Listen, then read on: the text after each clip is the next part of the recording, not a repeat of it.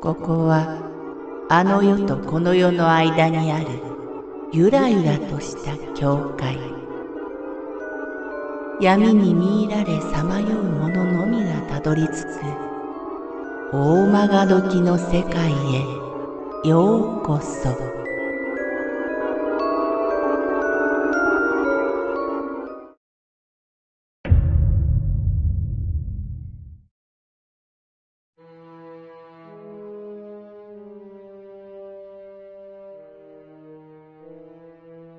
お知らせ特攻これは去年の春、私の母が亡くなった時のことです。主人の実家は鹿児島ですが、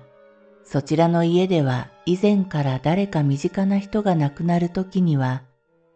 お知らせ特攻というフクロウが来て、昼間にほほうほほーと泣いて知らせるのだそうです。その少し前にも東北の方の桃園の方が亡くなったそうですが、やはり遠くの方から昼間にほほー、ほほーと聞こえたということです。ほれ、お知らせ特攻だ、と話していると、果たしてその方の訃報が入ったとのことでした。うちの母が倒れる直前には、なんと家のすぐ近くに来て、ほほー、ほほーと泣いたというのです。しかも、それが三日も続いたそうです。それで、義母は今度は一体誰なんだろう？と岐阜と不安に思っていたということです。そうしているうちに夫から私の母が倒れたとの連絡が入ったというのです。母が倒れた次の日、私は母が可愛がってくれていた娘を連れて病院へ行きました。なんとか話ができるくらい意識はしっかりしていましたし、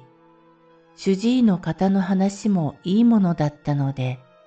少し安心して帰宅しました。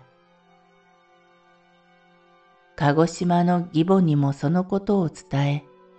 義母もその時はお知らせ特攻については触れずになんとかなりそうでよかったねと言ってくれて電話を切ったのでした。ところがその夜、母は容体が急変し、行ってしまったのです。お知らせ特攻については、お通夜の席で初めて聞きました。